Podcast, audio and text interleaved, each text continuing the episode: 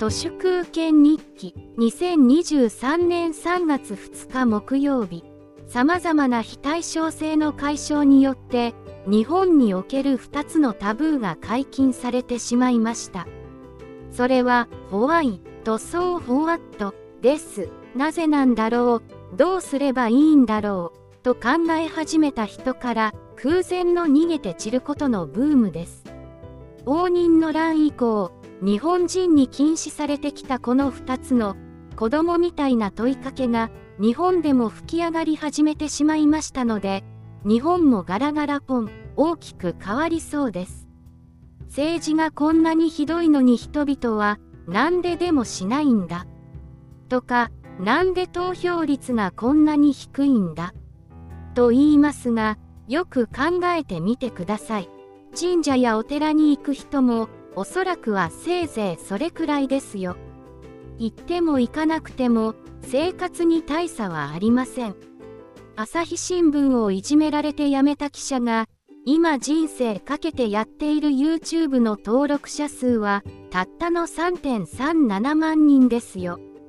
都内のしょぼい神社だって10万人は初詣に来ますよ。つまり政治なんて宗教以下だということ。はい、そういうこと。3年前の今日の都市空権日記より引用します。日本人は本音ではかなりのミソペディア、つまり子供嫌いなので、じじばばも子供を預かりたがりませんし、学校とは要するに、親にとっては子供のパートタイム隔離施設です。日本の最近の親は愛情よりも大体性欲目当て、あるいは金目当ての打算で結婚していますので、いざ子供ができると、その深層心理では、超絶、邪魔なのです。引用は以上です。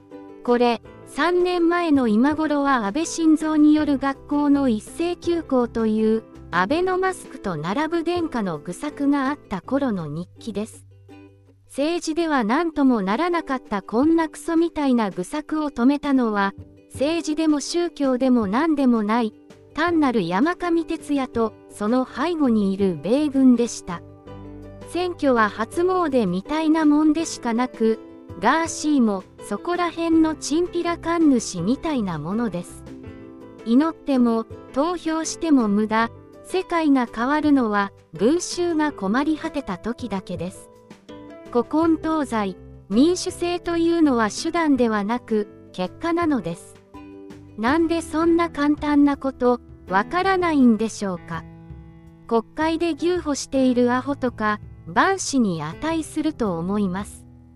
国民が食い詰めれば暴動が起き日米暴動委員会もあっという間に解体されるでしょう。人はバラバラだと無力だがゴッサムシティの暴動みたいに群衆が怒り出すと止められなくなりますそれこそがホモ・サピエンスが生き残ってきた唯一の理由です。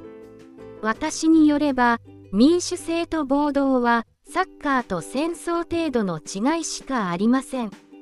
本日は以上です。ありがとうございました。人の行く裏に道あり花の山。